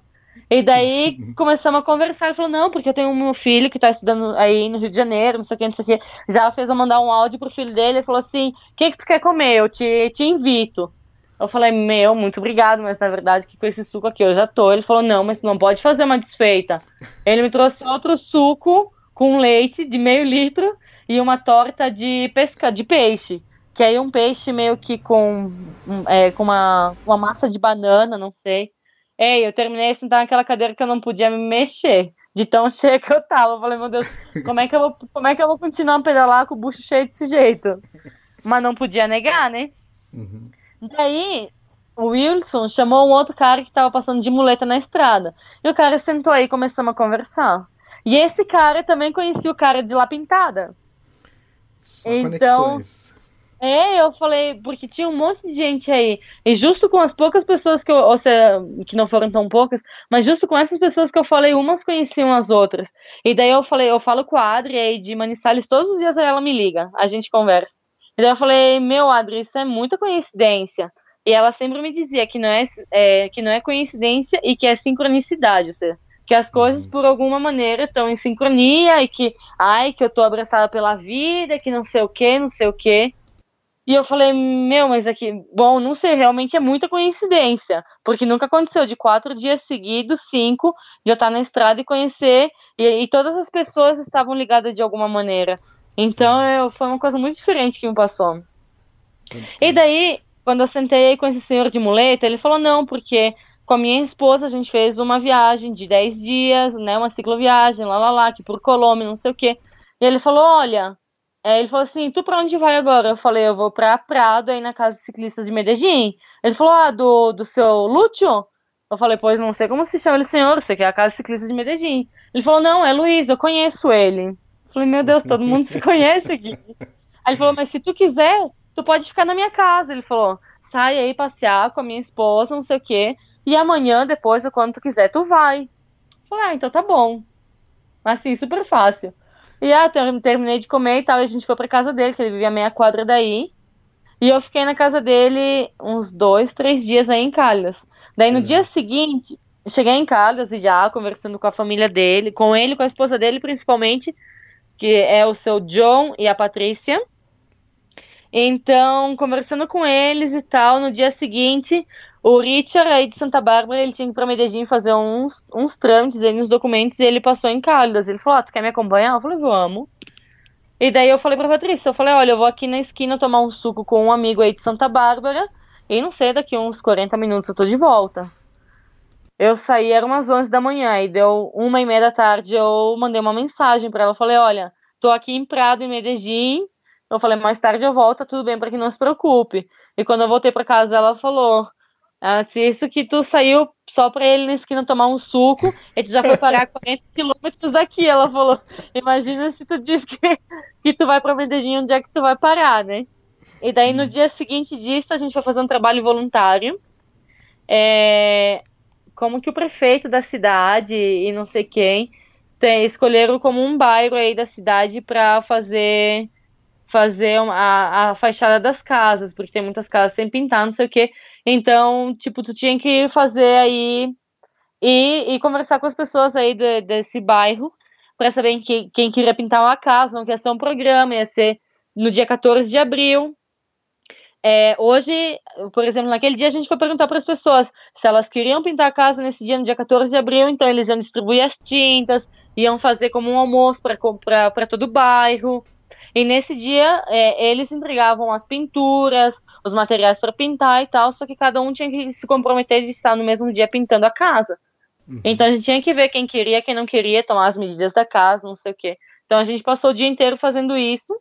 E no dia 14 de abril eu vou voltar aí pra ajudar a pintar as casas também, junto com eles. Porque tem gente que é. Tem uns senhores que são já bastante de idade, vivem sozinhos, não sei o quê, o que diz que trabalha e tal. Então tem algumas pessoas é, aí da comunidade que vão me ajudar a pintar as casas e eu vou. Não sei onde eu vou estar, mas independente de onde eu estiver, eu vou voltar aí dia 14 de abril pra, pra ajudar a pintar as casas também. Uhum. E daí eu fiquei ali. E no dia que eu ia sair pra ir pra Medellín, a Adriana me avisou, eu, tô, eu tava esperando os documentos aí do Brasil, autenticados para fazer um trâmite no consulado brasileiro e que eu só posso fazer em Bogotá. E daí, esse documento correio aí dizia que ia chegar no início de abril. Então, eu pensei, ah, eu vou dar um rolê pro Medellín, não sei o que, e final de, e final de março eu devo estar tá saindo de Medellín, então daí eu vou para Bogotá e faço o trâmite. Quando eu tava arrumando minhas coisas para sair para Medellín, a, Adriana me liga, ela falou assim, olha, minha amiga me avisou que o documento já chegou em Bogotá. Hum. Eu falei, mas tu tem certeza? Porque chegou muito rápido. Ela falou assim, ela falou que o envelope já tá aí, tá? Eu falei, então tá, então eu vou pra Bogotá. Você já e daí eu próximo comentei... de Medellín? Sim, tava 20 quilômetros, 25 quilômetros daí. E isso tudo aconteceu em oito dias. E eu que pensei que eu ia chegar em Medellín em três dias, porque eram só 190 quilômetros. Ou seja, era super rápido. Mas fui, fui conhecendo tanta gente assim bacana pelo caminho que eu nem fazia esforço. Ela falou assim: ah, tu quer ficar na minha casa? Quero. Então, das sete da manhã, das sete da manhã até as nove da manhã eu já parei. Depois eu pedalei no outro dia, das sete da manhã até o meio-dia e já parei. E pedalei o outro dia, pois das seis e meia da manhã até o que? Umas dez, onze da manhã e já parei de novo. Eu fui pedalando assim, bem pingadinho. E daí eu comentei com eles, ela falou assim, olha, se tu quiser, tu pode deixar tua bicicleta aqui e vai para Bogotá. E depois tu volta, tu pega tuas coisas e se tu quiser, continua aqui em casa. Se tu quiser, segue pra casa ciclistas ou aí tu vê o que que tu faz, não tem problema. E, meu, e esse senhor, o John, que ele quebrou o pé, eles montam bastante bike, eles saem quase todos, quase, quase todos os dias para pedalar. Então, enquanto eu deixava a bike aí na casa e saía para passear por aí, ele sempre fazia alguma coisa na minha bike. Uhum. Eu chegava e falava, olha, eu fiz isso aqui, eu limpei a corrente, eu coloquei isso aqui no freio. Ele falou, aqui eu tenho um, um, um negócio, se tu quer aprender a tua alforja para ter ela mais segura. Ele me deu até uma, um negócio novo para apoiar a bicicleta, eu ia dizer uma pata, que é um, um uma é um galho de goiaba que ele fez. é, bem bonito, tá? Tá bem prolixito. E ele me deu para apoiar a bicicleta aí, então é como um kit. Tem o, o, o negócio da, da goiabeira aí que tu coloca no quadro. Tem uma borracha que tu ata a bicicleta no quadro. E tem uma goma que tu coloca para segurar o freio pra bicicleta não mexer de maneira nenhuma. E aí eu falei, eu nunca vi isso. Porque, não sei, o povo coloca um pau embaixo do assento e a bicicleta para. E ele já veio com um kit aí, todo pro. eles, são, eles são muito queridos, assim. E eu falei, então tá bom, eu vou deixar minha bike aqui. Eu falei, agora como é que eu vou pra Bogotá? Que Bogotá, de onde eu tava, são como 500 quilômetros e, tipo, era um caminho que Nossa, não... longe. É, ou seja, eu tô... Eu tô em linha reta aqui, eu tenho que me desviar 500 quilômetros a oeste, suroeste. Eu falei, meu... Ir com a bicicleta é meio que perda de tempo, porque eu vou ter que ir, eu vou voltar pelo mesmo caminho, porque eu quero conhecer Medellín e tal. Falei, eu vou deixar a bike, mas eu vou como? Aí eu comecei a averiguar pela Viva, Via, Viva Colômbia, que tem uns voos muito baratos. Uhum. Só que de volta já custava 220 reais. E 220 reais já não é tão barato assim, pra mim. Ei, eu tô passando desde que eu saí de Manizales, eu saí com 100 reais, era tudo que eu tinha. Eu ainda tenho 40. Eu gastei 60 pila em, em 9 dias, 8 dias. Muito pouco. muito pouco. É. E eu falei, meu, eu tenho 40 pila pra, pra Bogotá, o que que eu faço? Ou usar o cartão de crédito, né? Porque a única coisa que passa é o crédito. Passa no crédito, meu filho. Crédito, crédito, crédito. Mas depois como é que paga também, né? E daí ela falou assim: ah, mas o ônibus vale só 70 reais. Ela falou assim, né? Melhor ser de ônibus. Já vai, já vai tranquila, vai segura e tal. Eu falei, meu, mas aqui viajar 500 quilômetros de ônibus é muito sem graça. Hum. Eu falei, eu não gosto de viajar de ônibus. Porque tu vai o caminho inteiro, tu não fala com ninguém, tu fica aí, não sei, é muito aburrido, muito chato. Eu falei, não, eu vou de carona. Eu vou de carona. Ela falou, ai, mas tu tem certeza? Eu falei, não, claro. Eu falei, se eu tenho amigos que viajaram pela Colômbia aqui de carona e tal, e eu fiz carona em outros países, pois aqui tem que funcionar também. A diferença é que eu sempre fiz carona, pedi carona com a bicicleta, as vezes que eu fiz, que foram, foram poucas vezes, mas eu tava com a bike toda aí, então, não sei, parece que a bike sempre te ajuda em todos os sentidos. Exato. E daí, e daí o senhor John me explicou como que eu tinha que fazer, fiz aí uma mochila, coloquei umas três, quatro mudas de roupa para passar uma semana aqui em Bogotá. Peguei um ônibus da casa dele de manhã cedo, às sete horas eu peguei um ônibus até o metrô de Medellín. Aí eu peguei o metrô, não sei, umas 15 estações mais ou menos. E eu desci onde me falaram. Daí eu fui pedir informação pro, para um guardinha que trabalhava ele falou, não, pega mais duas estações e daí tu desce, caminha aí um quilômetro por aí e tu vai sair na autopista, aí na, num posto de gasolina que se chama Samora. Aí é a autopista que liga Medellín e Bogotá e aí tu pode conseguir fácil, ele falou. Então tá. Peguei assim, fui, peguei o ônibus, peguei o metrô, não sei o que, quando eu desci, e eram umas ruas meio estranhas, assim, tinha um povo meio raro que passava por aí. É, a passo rapidinho, aí eu fui caminhando, me lembrei da minha época do atletismo, quando eu fazia marcha atlética, passo largo e rapidinho, aí ó. Eu cheguei na, no posto de gasolina suando, rapaz. Cheguei no posto de gasolina, eu olhei, eu falei, meu, eu não vou conseguir pedir carona aqui, porque a menos que o, que o caminhão vai entrar para abastecer, porque se eu pedir carona aqui, é uma autopista, não tem onde o caminhão parar, ninguém vai parar aqui. Aí eu já botei a mão na cabeça e falei, ai meu Deus, por que, que eu não fui de ônibus? Esse aí, fiquei aí, como que andei assim de um lado pro outro, aí no meio da na calçada, pensando o que, que eu fazia. E tinha um caminhão grande aí parado, mas o caminhoneiro não tava aí, ele tava tomando café. Falei, esse caminhão pode ser que valha para Bogotá, porque é um caminhão grande e tal, tá vazio, vai que ele vai carregar por aí. Quando ele tava chegando no caminhão, eu falei assim: o senhor vai para Bogotá? Ele falou que não. Aí eu me, me aproximei dele. E daí eu falei assim: o senhor para onde vai? Ele falou assim: eu vou para Ibagué. Aí eu fiquei pensando, eu já vi Bagué no mapa, mas eu não lembrava onde ficava. Eu falei, Bagué é caminho para Bogotá? Ele falou, sim. Eu falei, então o senhor pode me alcançar até onde você vai e me deixa aí pelo caminho, depois eu peço, peço carona de novo para chegar para Bogotá. Ele falou, olha, eu vou parar pelo caminho, meia hora, uma hora que eu tenho que fazer umas coisas, se não tiver problema, pode vir. Eu falei, demorou, vamos embora, não tem problema não. Uhum. Subi aí no caminhão dele e tal. E já a gente foi conversando, não sei o que. E daí, é, a gente parou uns 40 minutos depois que a gente estava já na estrada, a gente parou para tomar um café onde ele tinha que fazer um giro de dinheiro. E eu saí do caminhão e fui atrás para tomar uma foto. Ei, saiu um cara debaixo do caminhão, ele estava deitado debaixo do caminhão. Eu peguei um craço. Você pronto, agora esse piá vai me roubar. Que ele tinha bem, ele tava bem bem avoado, ele tava era bem alterado. E o cara saiu falar comigo, eu fiz de conta que eu não entendia nada e eu saí, guardei o celular e fui pro lado do caminhoneiro. Eu falei, tem um moleque aí embaixo do caminhão. E daí ele foi ver o que que era e o cara ficou aí sentado. E o cara queria saber por onde a gente ia. Eu não falei nada, fiquei muda. A gente foi, tomou café. Quando a gente tava voltando pro caminhão, o rapaz veio correndo pro caminhão. Eu falei, ai meu Deus, e agora? entrei no caminhão, fechei a porta e fiquei olhando pelo vidro. E o cara falando comigo, eu pensei que ele queria umas moedas, dinheiro, sei lá. Uhum. Daí quando eu fui subir o caminhão, o caminhoneiro, ele queria que o caminhoneiro levasse ele. E o caminhoneiro falou que não. E igual ele subiu na carga, era um caminhão aberto atrás. Ele subiu e foi dormindo aí. E ele tinha um, um pote desses de. como cola de sapateiro, que aqui tem outro ah, nome. Tá. E o cara tava. Meu, tava doidaço. E daí a gente parou numa, num, num pedágio e o caminhoneiro falou: presta atenção no espelho. E eu fiquei olhando e eu não vi nada. A gente andou 50 metros, chegou, a, tinha a polícia, ele falou assim: o senhor, por favor, pode me baixar os pelados que estão aí atrás? Ei, tinha seis pessoas em cima do caminhão já. Ô, louco! Porque enquanto o caminhão para num pedágio e passa nesses. nesses nessas lombadas, nessas coisas, esse povo doido sobe. Caramba. E o cara falou que isso são como torcidas de, de, de equipes de futebol diferente. Eles vão de um povoado ao outro pra brigar, pra arrumar confusão. E vão louco. fazer estrago, aham.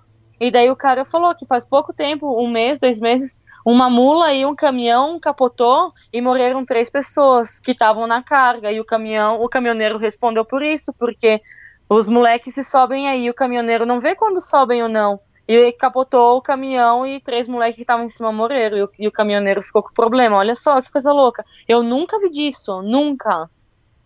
E daí o Caramba. cara ficou bem- bem-vindo à Colômbia. Ele disse, porque aqui acontece. Aham. E a gente chegou, foi mais adiante e tal. Daí é, a polícia tocou, pediu para os piá baixar, mas ela não viu esse cara que tava com a gente desde que a gente saiu de Medellín. E esse cara ficou aí. De repente o cara vem, vem vindo pra frente, eu tava o tempo todo, eu dava uma olhada pra trás, esse cara ainda tava aí dormindo, o que que tava acontecendo? De repente o cara vem se pendurando assim pelo lado, ele para do lado da porta do caminhão, o caminhão em autopista, tá? Que a gente tava, não sei, uns 80 por hora. O cara se pendura na porta do caminhoneiro e diz assim, aí subiu um de Santa Fé. Eu falei, meu Deus, o que é de Santa Fé? É Uma província, um estado, sei lá.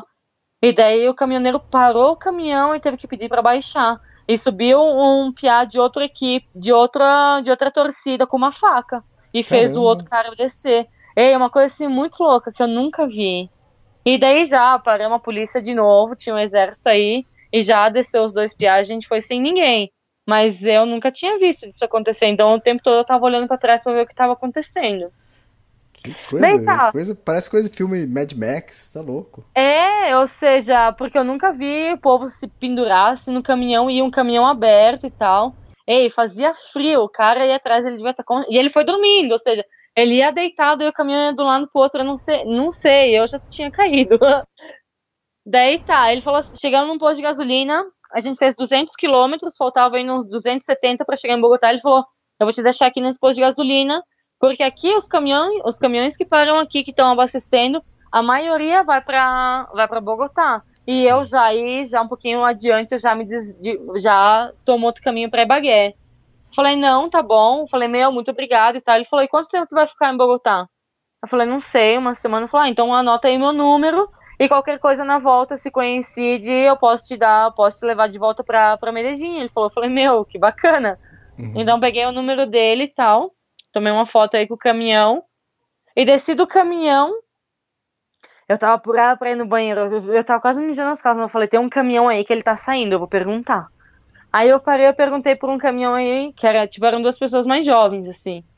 Daí eu perguntei pro cara, eu falei, senhor, boa tarde, eu falei, tu, tu vai pra Bogotá? E o cara só começou a cabeça, assim, querendo dizer que não. Eu falei, não, graças. E perguntei pro cara do lado que tava no telefone.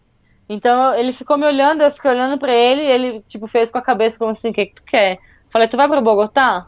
E ele pediu pra mim esperar. Aí ele ficou aí uns segundos no telefone, aí eu falei assim, tu vai pra Bogotá? Ele falou assim, pra onde tu quer ir? Eu falei, não sei, que tu me deixa em algum lugar aí perto de Bogotá, pra mim tá valendo. Eu não, também não sei exatamente onde que eu tenho que ir, mas é algum bairro aí de Bogotá. E ele falou, tá, vamos. Eu falei, tu me dá um minutinho pra mim no banheiro, eu já volto. Uhum. Fui no banheiro, voltei não sei o quê. O cara ficou como uma meia hora no telefone enquanto a gente é, tava já no caminho, ele tava aí com os fones de ouvido, ele tava falando com alguém e tal. Depois a gente se apresentou, André se chama. E ele tinha uma cara muito de, de adolescente, ele era muito novinho. Eu falei, meu, quantos, há quanto tempo tu já, tu já maneja caminhão?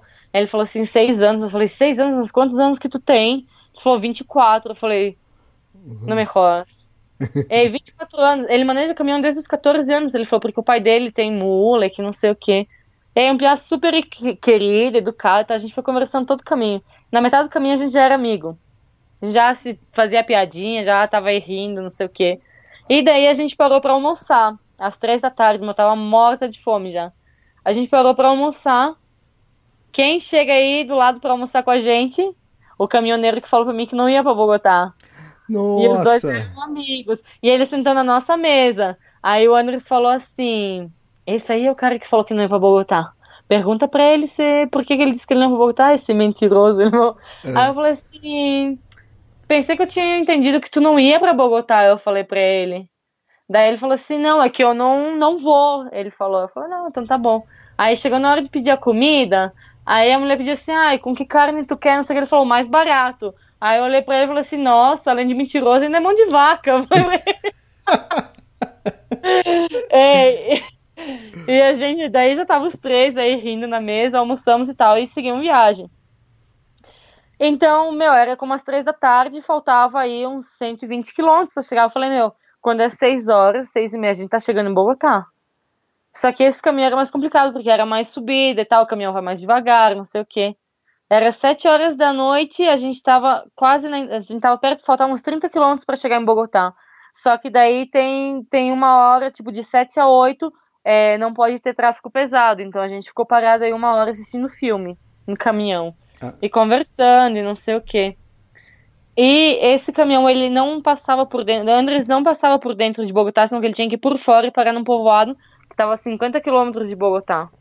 E eu falei, meu, eu não vou descer aqui na entrada de Bogotá à noite sozinha, vou pegar um ônibus, não sei nem certo onde é que eu tenho que ir, eu vou ir com esse cara aí até onde ele tem que ir, porque depois ele voltava para um bairro perto de onde eu tinha que ficar. Então a gente combinou, a gente vai, a gente descarrega o caminhão, a gente pega um ônibus até Bogotá e eu paro num bairro perto do teu, então quando a gente chegar aí, aí tu liga pra tu liga pra Patrícia e ela vai te buscar.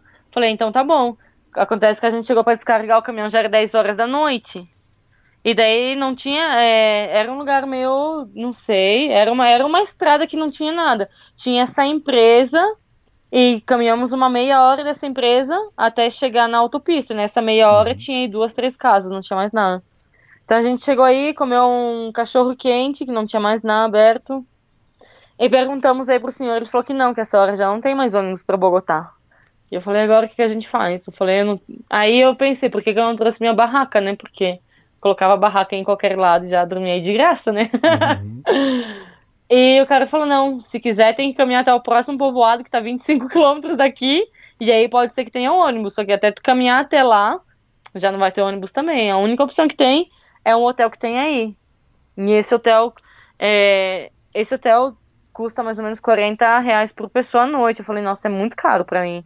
Mas não tinha outra opção. Eu falei, tá, se não tem outra opção, vamos aí no posto tomar uma cerveja, porque o dia foi longo. Eu falei, depois a gente dorme aí no hotel, o que a gente vai fazer?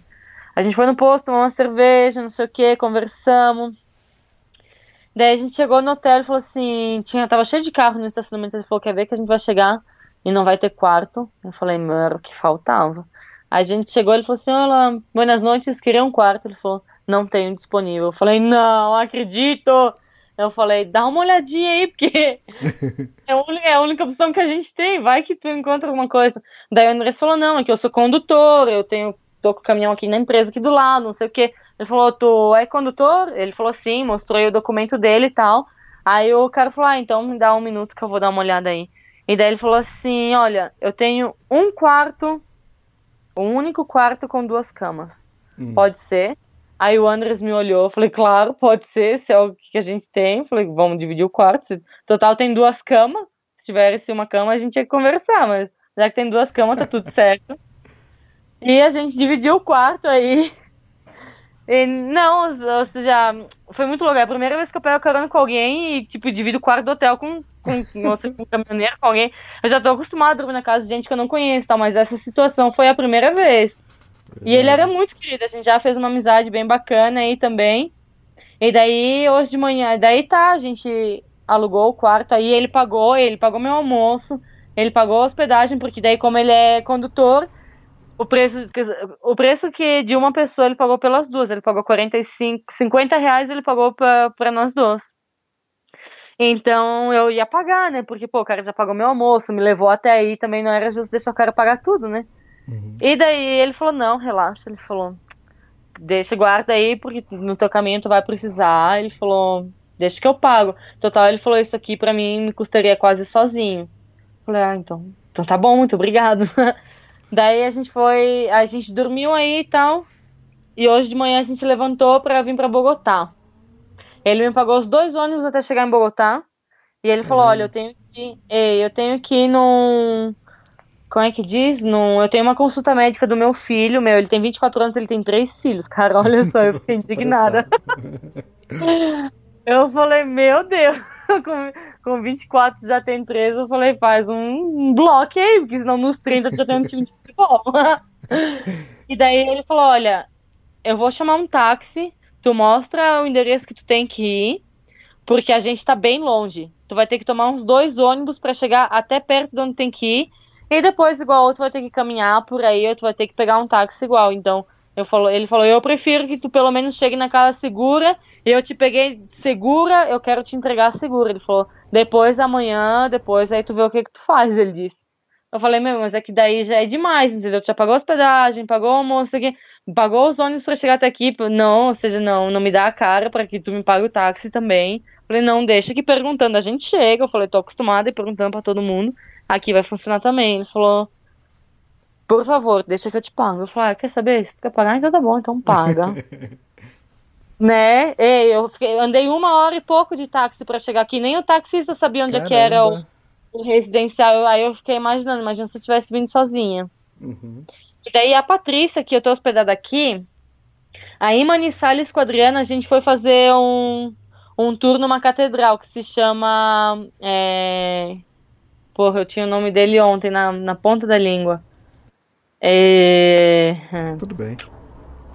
Corredor russo, não sei. A gente foi fazer um tour aí numa catedral que explicava a história dela e lá lá lá. E nesse tour a gente conheceu a Patrícia, que era de Bogotá. Então, quando a gente estava saindo do, do, da catedral, a gente a Patrícia estava perguntando informação para umas pessoas e a Adriana é, escutou e estava dando informação para ela. Então a gente saiu para tomar um café e não sei o quê. E a, e a Patrícia falou, ela falou, olha, se tu vai para Bogotá e tal, me, me liga, tu pode ficar na minha casa. E daí, algumas vezes eu escrevi pra ela, não me respondeu, então eu não botei fé. Mas daí, agora que eu vinha mesmo pra Bogotá, que eu já sabia, eu já tava saindo, então um dia antes eu falei pra ela, falei, Patrícia, amanhã eu tô saindo pra Bogotá, não sei o que tu acha que tu pode me receber? Ela falou, claro, aqui tá meu endereço, meu telefone. Ela falou, se tu precisar que eu te busque em algum lugar, tu me avisa, eu vou te buscar e tal, tal, tal. Ela falou, final de semana eu vou de viagem, mas tu vem comigo, assim, tu aproveita e conhece. Eu falei, nossa, eu nem, nem cheguei na cidade ainda, já tem um itinerário de passeio. e daí, daí cheguei aqui, ela deixou a chave na recepção e na portaria. E eu cheguei na casa, não tinha ninguém. Meu, e à noite eu dormi super mal, porque a gente saiu do caminhão, já era umas 11 e pouco, e a gente ficou conversando e lá, lá, lá. Eu fui dormindo, sério, umas 3 horas da manhã, às 6 horas a gente levantou já.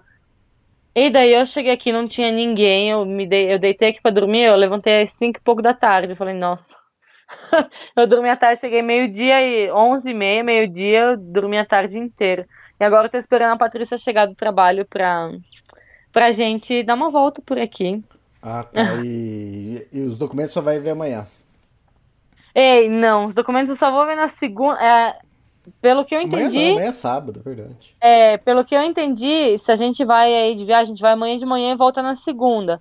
Então, na terça-feira, ou na segunda-feira à tarde, dependendo na terça, eu vou buscar esses documentos. Acontece que esses documentos estão no outro lado de Bogotá. Ah, tá. Ou seja, é, eu perguntei pro taxista, ele falou, nossa, tu tem que andar umas 100 quadras bem largas. Ou seja, um táxi pode custar uns 35, 40 reais pra ir até lá, ou senão você tem que pegar uns ônibus que te deixa por aí e tal. E nessas horas eu sinto falta da minha bike, porque de bike tu coloca é aí no GPS celular e tu vai para todos os lados, entendeu? É, é muito Sim. independente. Então esse negócio tá tomando ônibus e tá perguntando onde que eu tenho que descer, onde que eu tenho que... Tu tem que estar tá sempre atenta, porque uhum. tu tem que descer aqui, subir lá, descer isso, trocar de ônibus e não sei o que. Ai, eu me perco, eu, tenho, eu, fico, eu fico acelerada assim com isso, não tô acostumada. E o negócio de com, o conviver com o psicólogo pega foi porque é, quando eu tava em Santa Bárbara bebendo com esses senhores, tal, a gente começou a conversar da vida, lá, lá, lá. E, meu, eles me contavam que eles estavam, eu sei, ele tem 40 anos, ele já não tem uma perspectiva de vida, ele tá indo num trabalho que, que ele trabalha aí umas horinhas por dia, mas que não dá um bom retorno, que ele não curte tem os problemas em casa e tem os problemas com a outra família dele, da parte da mãe dele, não sei o quê. Então eu comecei a questionar ele, entendeu? Ah, que ele tá se queixando de tudo isso e tal, mas, tipo, o que, que ele tá fazendo pra, pra mudar pelo menos uma dessas coisas? E, comecei a fazer umas perguntas que fazia ele pensar e eu queria, que, eu queria escutar a resposta dele e conforme a resposta dele eu jogava outra pergunta e tal. E, a gente já tinha bebido algumas, né? Ele olhou pra mim e falou assim, tu por acaso é psicóloga? E daí eu lembrei da, eu lembrei da Adri porque Porque algumas pessoas, quando assim, conversando, elas me perguntaram. Eu falei assim, tá, tu é psicóloga por um acaso? eu falei, não, mas é eu convivi um mês com uma psicóloga, então alguma coisa eu aprendi. E eu falei, e daí eu falei pra Adri, eu falei, Adri, eu bebi algumas aí, dei uma de psicóloga, meu. E ela começou a rir. E a Adri me liga todo dia, todo dia a gente se fala. Todos os dias ela me liga e falou assim, ah, e aí, como é que você tá? Onde é que você tá? O que, que aconteceu hoje? Ela falou, por que não? Faz oito dias que tu saiu da minha casa e tudo que tu já me contou, parece que já passou um mês. Ela falou, como é que faz para todas as pessoas querer te ter tanto carinho por você, não sei o que. Eu falei, ah, é que eu sou uma menina muito doce, amiga. é que eu sou muito fácil de fazer amizade, meu, eu converso com todo mundo. Tu chega, me diz um oi, eu já tô aí conversando, oi, tudo bem? De onde que tu é? Não sei. Então já a gente se entende. Por isso que que eu não eu gosto de por outro lado eu prefiro viajar de carona do que de de ônibus porque tu vai conversando com as pessoas e tu conhece um pouco delas e tu escuta outras histórias e tu comparte a tua também então tu vai entretenida ei ontem eu falei pelos cotovelos porque o caminho inteiro tu vai conversando porque eles mesmos dizem que o Andres, ei, eu sou a primeira pessoa que ele, que ele leva de carona, sabia?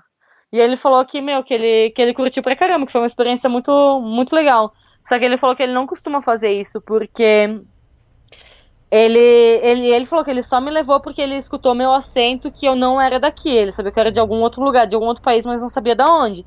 Ele falou que foi por isso que ele me levou, porque ele disse que o primo dele, é, há uns seis meses atrás, foi dar carona pra uma menina aqui da Colômbia.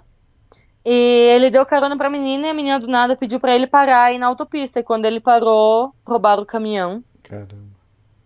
Então ele falou: a gente aqui, ele só tem companheiros de trabalho que sim dão carona, mas dão carona para pessoas que são de fora, porque pois a gente leva alguém dentro do caminhão, a gente nunca sabe quem que a gente tá levando aí do lado também, ele falou, né? Exatamente. E o outro E- caminhoneiro, seu, seu Jorge, não, era seu Jorge, o primeiro caminhoneiro, senhor. Uhum. Então quando ele falou seu Jorge, eu lembrei da burguesinha, da música.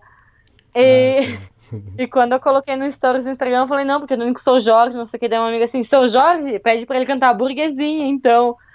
E daí eu tentei explicar isso pra ele, mas ele não entendeu muito, mas Não enfim. E daí o Jorge, o seu Jorge, ele falou que ele já levou outras pessoas, só que nunca dentro da cabine do caminhão, sempre atrás. Quando, porque às vezes ele trabalha com o caminhão fechado, então ele leva as pessoas a- atrás, mas na cabine ele também não leva porque, porque ele falou, é, hoje em dia, querendo ou não, a gente nunca sabe, né?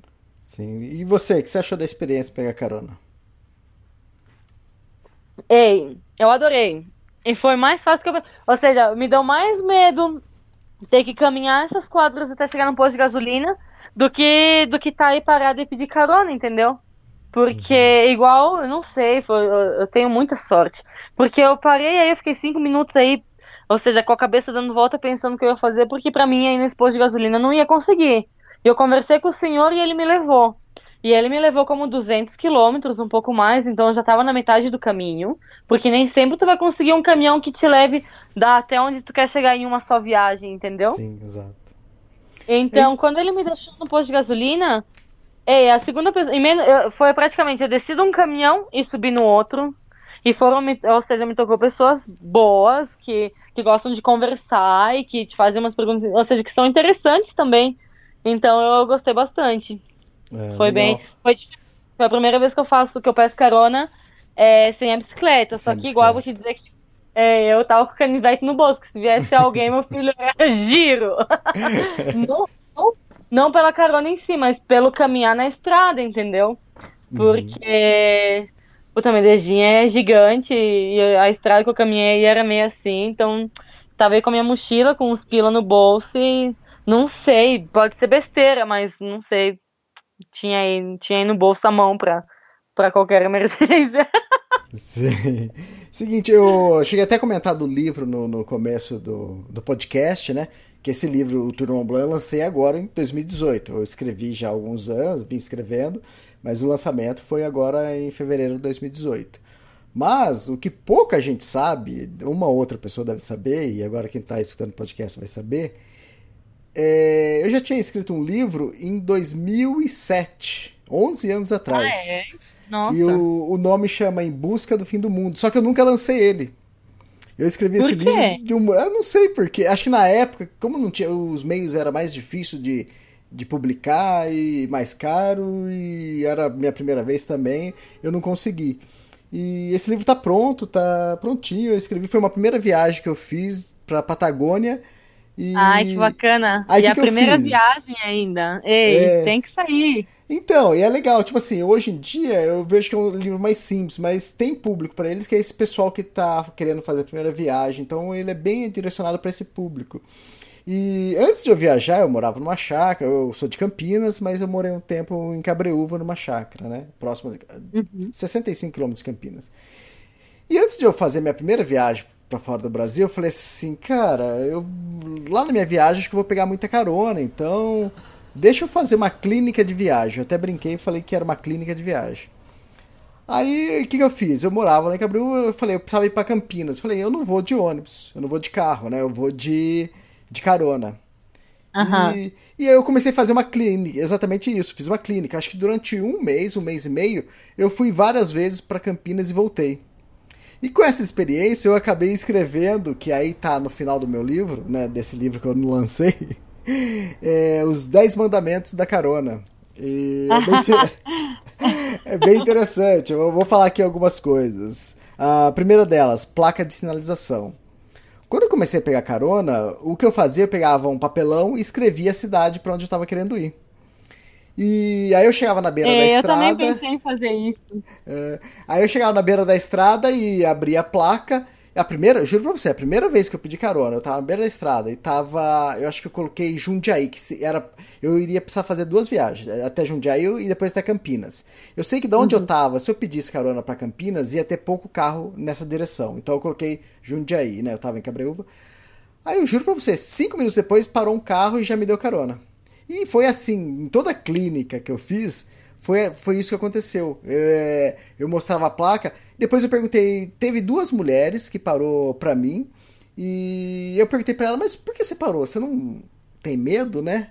Ela falou, ó, eu nem pensei na- na- nessa situação do medo, mas é que eu li a placa e vi o nome da cidade que era pra onde eu tava indo, eu parei. Então ela parou por É. impulso. E várias Vem. pessoas depois é, me contaram que foi exatamente isso. Ah, eu parei por impulso. Eu vi o nome da placa, eu tava indo pra lá, ué, pra, da cidade, e ele parou. hein? Então, É, Uma- eu levei um caderno, eu levei um É. caderno e, um, e uma canetinha, porque eu também pensei em escrever com- em duas folhas em Bogotá, ou minha cerca Bogotá. Mas como eu tava já na, na autopista, que é essa, tipo, é, é é uma via reta que leva a Bogotá. Então eu não fiz. Só Aham. que as pessoas também me dizem, ela falou assim, ah, mas tu não tem medo? Ou seja, é, como é que tu, mulher, sozinha, vai pedir carona se acontece alguma coisa? É que, meu, a gente nunca sai pensando que vai acontecer alguma coisa, porque se a Sim. gente vai sair pensando que vai acontecer alguma coisa, Nem a gente sai, né? nem sai, né? É, então a gente sempre vai com um pensamento positivo. Claro que às vezes pode acontecer, a gente tá bem sujeito a isso, mas que a gente tá todos os dias na estrada, seja de bicicleta, pedindo carona, enfim. Mas eu falei, eu nunca saio pensando isso. Eu acho que também a gente sai com uma. Quando tu sai com uma boa energia, tu acaba atraindo isso. Porque a única vez que eu saí, saí de mau gênio pra pedir carona, ninguém me levou, tive que pegar um ônibus. Sim. Então, eu acho que a gente atrai muito o que a gente. A nossa energia a gente acaba atraindo, ah, transmitindo também. E não, e por sorte, às vezes que eu pedi carona com a bicicleta e não, eh, me tocou pessoas super bacanas, assim. E caminhoneiros que até hoje, esse caminhoneiro, um caminhão aí de Peru, que a gente também aí deu um pipoco o caminhão, e ele me escreve até hoje pra saber, Francis, ele me diz, em que Aham. parte do mundo tu anda?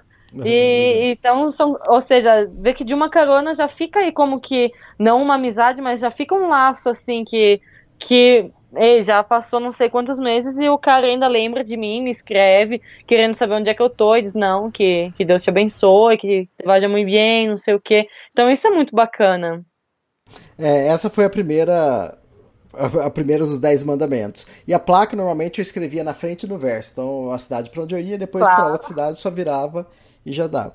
O segundo mandamento é acostamento. É, é, tipo assim, eu, eu precisava. Onde eu ia pedir carona, eu sempre olhava se tinha um acostamento bom. Porque não adianta eu estar numa estrada pedindo carona e se não tem um acostamento. Como, como o cara vai parar, entende? É, Então- não, tu tem, tem que dar, tem que se ligar também nisso. Por isso que eu, quando Exatamente. cheguei no, no posto de gasolina, eu falei, meu, aqui, se o cara não entra pra abastecer, ninguém vai parar. Exato. O é. outro mandamento, o terceiro mandamento é aparência. Eu, eu escrevi que é bom você estar tá bem aparentado, né? Não adianta você estar tá todo mulumbento lá que o cara vai ficar com medo de você, né? Mas, é, e ele é, não vai esse... te levar. Exatamente. Esses mandamentos eu escrevi para um mochileiro, né? Então, tipo assim, se você tá com roupa de mochileiro, com uma mochila e aquela, aquelas calças de trekking, agasalho, tipo, você tá bem vestido, né? Então, e normalmente o pessoal identifica você como mochileiro, então é mais fácil dar carona. Uh, a quarta, o quarto mandamento é estradas, né? É, foi mais ou menos o que você fez, né? Você foi para a saída da cidade, né? Eu, tipo, é. eu, eu escrevo que é, em vez de você ficar dentro de uma cidade pedindo carona, porque normalmente quem está dentro da cidade só vai de um bairro para outro. Então tenta procurar é. ir para a estrada mais próxima da saída da, da cidade e que é para o sentido para onde você está querendo ir. Então, é... o quinto mandamento, pontes. Então tenta evitar ficar sempre longe de ponte, porque o motorista vai achar que tem alguém escondido atrás da ponte em algum lugar, então ele não vai querer parar vai ser mais difícil para ele parar. Lógico que pode parar, né? mas vai ser mais difícil. Né? A sexta, mandamento, subidas. É, tipo, não, não fica no meio de uma descida para pedir carona, né? Porque o carro tá embalado, então ele tá com velocidade alta, então se você ficar pedindo carona ali, o cara até queria parar para você, mas na velocidade que ele tá, ele não vai parar. Então, é, se você estiver próximo de uma subida, no final de uma subida, o carro tá mais devagar, o cara tá, já tá te vendo de longe, então ele já para para você. Uh, sétimo, sétimo mandamento, curvas, né?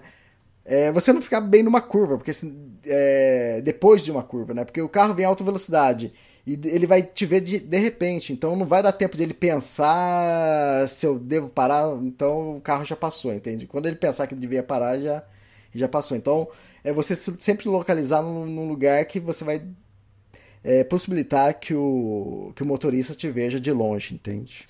Uh, oitavo mandamento. Eu coloquei como atividade diurna, né?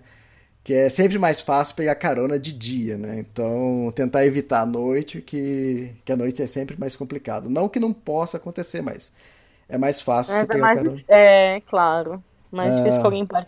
Incluso quando é, na, a primeira vez que eu, que eu peguei carona com um caminhoneiro, eu, eu tive muita sorte também. Eu fui do norte para a Argentina, eu fui pro centro, né? Esses mil e poucos quilômetros aí. E ele falou que ele leva muita gente, só que ele, quando ele vê alguém parado do lado da estrada, ele olha como, como tá a aparência da pessoa, ou seja, como ela tá vestida e vê onde é que tá a mochila, porque ele falou que, poxa, às vezes eles estão com o caminhão e tudo limpo e o povo tem a mochila aí jogada na, na estrada aí com terra e tal, então ele também olha muito isso antes de, de dar carona para alguém, como tipo a aparência da pessoa e tal. Sim. Porque ele falou que as primeiras vezes que ele deu, tocou parar o caminhão e pedir pra pessoa descer, porque ele falou que não não dava pra aguentar dentro do caminhão, imagina. Ah, tá, sim, sim. ah o nono mandamento é mantenha a distância. O que, que significa isso? Se você está em algum lugar e tem outras pessoas próximas, tenta é, se distancia dessas pessoas. É, tenta ficar sozinho que é mais fácil uma pessoa dar, um motorista dar carona para uma pessoa do que de repente você tá próximo de mais umas quatro pessoas ali e essas quatro é. pessoas podem estar tá esperando um ônibus, pode estar esperando a carona de um amigo que nem tá a ver com você, não tem nada a ver com você. Mas pro motorista, ele vai achar que tá todo mundo junto. Então, tenta se isolar, é. ficar sozinho que a garantia de conseguir carona aumenta. É, ah, são realmente juntamentos chave aí, né, pra, ter uma carona de sucesso aí, um êxito. Exatamente. O cara aí... também perguntou, Andrés hum. também perguntou pra mim, porque eu fui perguntar pra ele sozinho, ele falou, tá, e tu com quem viaja? Ah, tá. Antes dele me dizer que sim, eu falei, não, tô, tô aí sozinho, Exatamente. eu vou não. É sempre assim, né? Uma, via... uma pedir carona sozinho é sempre mais fácil do que pedir uma carona a dois ou a três. Então é Eu também penso. Eu uhum. penso que é, para qualquer coisa, tu viajar sozinho, eu não sei, eu sinto que abre muitas portas. Sim. Eu sinto que, que eu compartilho, que eu conheço e que eu converso com muitas mais pessoas do que quando eu tava em grupos, coisa assim, porque às vezes a pessoa quer se acercar para falar contigo, mas ela vê que tu tá com outras pessoas, ou de pronto ela vê que tu é uma mulher e tá com ela, ela diz, não, esse é o namorado dela, não vou me acercar, Sim. ou vice-versa. Então as pessoas assim, nossa, mas viajar sozinha, gente, eu não me eu nunca tô só praticamente ver eu já em oito dias eu já conheci tantas pessoas já fiz amizades, de verdade, porque essas pessoas que eu conheci pelo meu caminho, a gente tá em contato a cada dois dias, um dia as pessoas me escrevem. Então, tipo, eu não. Eu não eu, viajar sozinha é uma ilusão, ou seja, entre aspas, é uma ilusão, porque Sim. eu praticamente nunca tô sozinha. Eu tô desfrutando muito, nossa. Eu tô hoje com uma alegria, eu tô com uma sensação tão. Que eu não sei explicar, mas eu tô me sentindo diferente, sabia? Legal. Depois, assim, de ter feito a carona, de ter tido essa experiência que pra mim foi tão bacana. Não, não sei, eu, eu me sinto hoje, não sei, radiante. radiante. legal, legal. Deixa eu falar, deixa eu finalizar aqui a décima, o décimo mandamento. Eu coloquei como preconceito não, né, como título, né? É, e eu falo, não tenha preconceito de pedir carona para um carro velho, né? Ou para um caminhão, né? Porque os caminhoneiros são, como você experimentou, eles são muito receptivos e geralmente também eles viajam longa distância. De repente você precisa viajar longa distância, é, é uma boa saída. E, e outra, não dispensa uma corona nunca, né? Porque você nunca sabe quando, quanto tempo vai demorar para vir a próxima. Então... Também. Também tem isso. É, e é aquela coisa, ou seja, a gente nunca pode julgar um livro pela capa, né? É, então, mas nessa clínica, como eu estava indo de Campinas para Cabreúva, a distância é quase 70 quilômetros, e eu, depois de muito tempo, depois de umas três semanas pegando carona, e você já começa a pegar as manhas, né? Aí o que acontecia? Eu chegava na, na beira da pista, quando passava o caminhão eu abaixava a placa. Eu coloquei esse preconceito não, mas é pra numa situação que estava uma viagem, né, longa. Mas ali como eu tinha segurança e eu estava na beira da Anguera ou Bandeirantes aqui próximo, que passa muito carro, eu me dava esse luxo. Por quê? O que, que acontece? Quando eu pedia carona, porque se você tiver com a placa, passar um caminhão, ele vai parar. é difícil um caminhão não parar, entende? Só que caminhão, ele é sempre mais lento e mais demorado para tudo, para passar em pedágio, e a velocidade é mais lenta. Então, às vezes eu me dava o luxo, quando passava o caminhão, eu baixava a placa e o caminhão passava, eu levantava a placa. porque aí eu pegava, eu pegava a carona com o carro, que era muito mais rápido, mas porque eu tinha essa possibilidade, sabia que ele passava bastante carro, né? É, outra coisa curiosa também que aconteceu comigo foi esse lance de tempo, né? Normalmente a carona eu levava de 5 a 10 minutos para conseguir pegar uma carona desde o momento que eu tava ali no acostamento. Teve um Ei, dia. Que massa. Teve um dia que eu tava subindo, porque eu, eu, desci, eu, às vezes eu descia numa rodovia embaixo, eu tinha que subir um gramado, que esse gramado terminava na no acostamento. Eu lembro que teve um dia que eu tava no gramado ainda, eu vi carro vindo, eu peguei e já abri a, a, a placa antes de chegar no acostamento, aí o carro parou. Então teve um dia que não demorou nem um minuto. Ei, tu sabe que eu também. É, às vezes que eu pedi carona assim, eu também. Não sei se foi sorte o quê. É, eu consegui muito rápido. Ou seja, uhum. mesmo com a bicicleta aí, eu parava aí 5, 10 minutos, 15 minutos, alguém já me levava.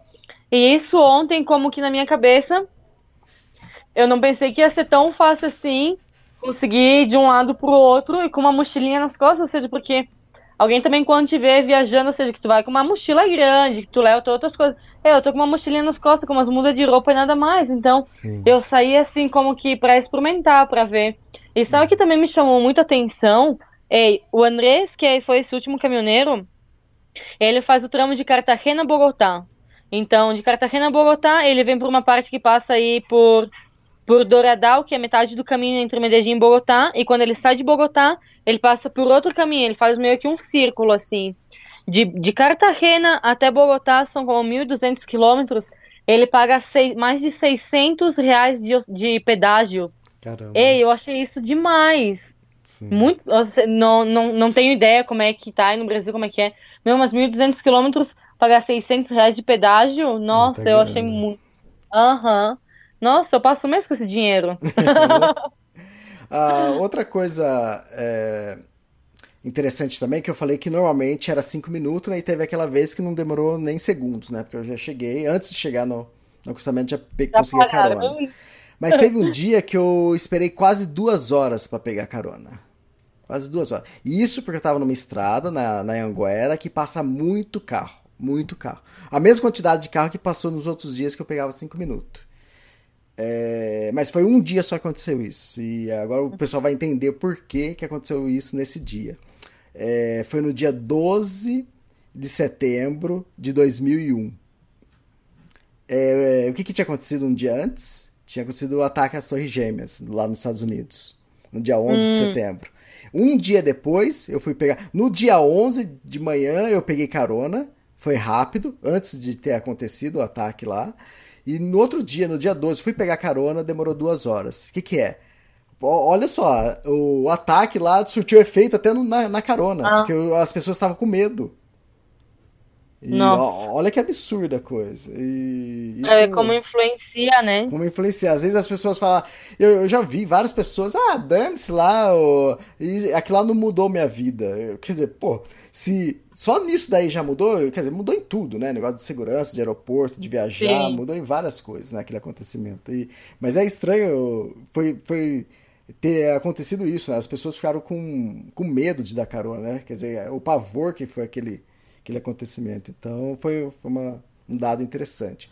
É, outra coisa que também aconteceu duas vezes comigo na carona, que eu tava pe- pedindo carona para voltar para Cabreúva, onde eu morava, e a pessoa ela ia até um bairro, tipo, 6 quilômetros de onde eu morava. Eu morava numa chácara e ele ia até um bairro lá que era que é o centrinho de lá, né? Chama, chama Jacaré. E o cara ia até lá e ele falou assim: Ah, você mora. Ah, onde você mora? Ah, tal lugar? Ah, tá bom, eu te levo lá. Aí ele pegou ele desviou. Como era uns 5 km de distância, ele teve que des- desviar 5 km para ir e 5 km para voltar depois, né? Então ele desviou 10 km do caminho dele para me deixar na porta de casa. Então é, foi duas vezes Nossa, que bacana. foi duas vezes que aconteceu isso, bem legal. E eu também duas vezes que eu já, já falei, duas vezes foi mulher que me deram, que me deu carona, né? E, mas as duas, as duas falaram exatamente a mesma coisa. Falaram, na hora eu não pensei no perigo, né? E falou, eu vi a placa e, Por impulso, aham. É, é É, impulso. então, quando eu ia conversando com os caminhoneiros, ontem, é, tanto o Andrés como o Jorge, eles me perguntaram, ele falou, tá, e tu, assim, pegando carona, perguntaram do medo, não sei o quê, perguntaram assim, e tu, ou seja, que tá indo sozinha, uma mulher bonita, não sei o quê, nunca aconteceu nada contigo, nunca quiseram se passar, eu disse, e eu falei que não, que, que graças a Deus, ah, todas as pessoas que eu pedi carona, assim, foram super amáveis e, e que passei super, ou seja, que foi, foi super divertido pegar carona, entendeu? Foi uma viagem, olha, eu saí de casa para pegar o primeiro ônibus ontem às sete da manhã, a gente parou o caminhão às dez e pouco da noite. Então foi uma viagem super larga. E eu passei, ou seja, super, ou seja, não passei o dia inteiro na estrada, mas que não não percebi assim, porque a gente foi conversando de várias coisas e tal. Então eu perguntei para eles também, entendeu? Se eles porque Jorge já, já dirige caminhão como 20 anos, e pois Andres já há 6 anos, embora seja tão jovem. Então eles comentaram que que quando alguém vai roubar um caminhão, já sabe o, que- o a, a que vai, entendeu? Já, ou seja, se eles vão te roubar, eles não vão simplesmente te atracar aí para roubar. Eles já sabem o que tu tá, eles já, eles já sabem o que eles estão buscando, entendeu? Uhum. E daí o seu Jorge falou que com ele nunca aconteceu, mas o Andrés falou que sim, que com ele uma vez tentaram roubar ele e, e se que subiram duas pessoas enquanto ele vai passando por essas lombadinhas que ele tem que mais que ele tem que ir devagar, subiu um do lado da- na porta dele um subiu por atrás. E ele falou que para tirar o vidro que tem atrás com uma chavezinha, ele falou que tu já abre o vidro aí. Então ele disse que ele ameaçou parar o caminhão e quando ele ameaçou parar o caminhão, ele pegou e acelerou com tudo e tirou para um lado. E depois um moleque caiu e outro ficou aí pendurado e desistiu. E ele falou que com um amigo dele, nessa mesma situação, por esse vídeo, por esse vidro de trás, sim, quando estavam já apunhalando o motorista aí, tinha um outro cara aí do lado. E o motorista, pois já estava vendo mais morto que vivo. E ele falou que o motorista tirou o caminhão num, num barranco e que, e que os dois os dois assaltantes morreram e o, e o motorista ficou puta, ficou mais, mais ferido do que já estava, ficou bem complicado. Mas ele disse que foi a única chance que ele viu de, de sair vivo dessa situação, porque ele falou que ele não tinha o que fazer, porque é um caminhão grande, tu não tem como ir jogando de uma pista a outra, sendo que tu tá no, tu tá no, no trânsito assim de, de duas vias, né? Então ele falou que aí pelo Caribe ele disse que, que esse negócio de caminhão, ele disse que é muito complicado, ele disse que por aí tem muito assalto. Então eles como que dizem assim, que é, aqui na Colômbia não tem organização para nada, mas para roubar eles se organizam, eles são muito organizados. Eles já sabem aqui o que estão buscando, eles já sabem quando tu vai passar aí, como é que já, ou seja, já tem tudo como que planejado assim. Então tu conversando com as pessoas daqui, tu, tu escuta essas coisas que, meu, tu nem imaginava. Ou seja, eu não me imaginava que as pessoas se trepavam em cima do caminhão para ir de um lado ao outro porque são de, de torcidas de, de, de partidos diferentes para brigar ou para Uhum. pra fazer umas estupidezes assim. Eu, nunca tinha visto e, meu, já passei, já peguei carona aí na Argentina, no Peru, indo pro Chile e tal. Eu nunca vi dessas coisas. Então, isso que é, que é interessante de conversar com, com o povo daqui também, porque tu vai escutando umas histórias que, que ninguém vai te contar senão as pessoas daqui. Sim. Ah, tem várias histórias, mas aí tem a história que é famosa, que é divertidíssima da Kombi, mas deixa, vou deixar Quem sabe uma hora eu lanço esse, livro, aí o pessoal, o pessoal fica sabendo, ou conta uma outra hora. É, eu também. acho que tem que lançar assim, porque a gente pensa assim, ai não, porque ele é mais simples, não sei o quê. Mas é que nesse livro com certeza tu conta meio que as coisas assim, é igual é a experiência da tua primeira viagem. Sim, E eu sim. quero super escrever alguma coisa assim de, desse rolê que eu tô fazendo. Claro, não, ou seja, não me sinto preparada agora porque não sei nem por onde começar nem nada. Mas eu acho super bacana assim tu contar con- e dar essas dicas porque realmente às vezes as pessoas não têm em conta e, e são são engraçadas ao mesmo tempo que são super úteis, né? Exatamente. Legal, Franciele. Obrigado. Mais um podcast. E novamente falamos pra caramba, né? Uma hora e 34 minutos já. É verdade. É, E, eu queria aproveitar também, Elias, é, Pode falar. É, bom, aí agradecer novamente a Treme Terra, né, meu patrocinador e tal. E a gente vai começar a fazer meio que um, um blog da é, um diário da viagem no, no blog da Treme Terra. Uhum. É, fiz meio que um resumo, um resumo de dois anos e meio. Imagina o que que saiu o resumo, né?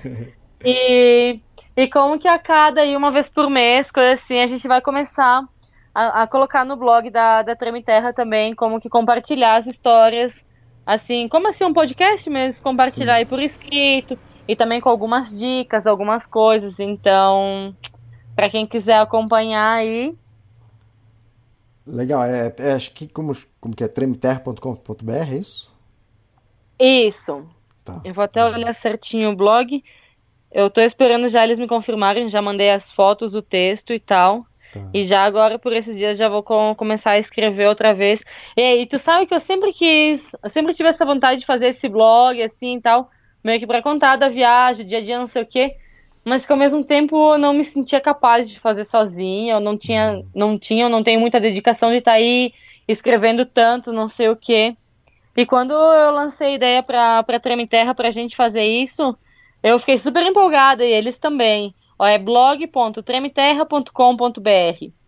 Então, e eu achei super legal porque pra mim vai ficar, ou seja, eu vou ter mais, já vou ter mais escritos da viagem assim pra mais adiante quando eu quiser fazer aí um gibizinho, alguma coisa.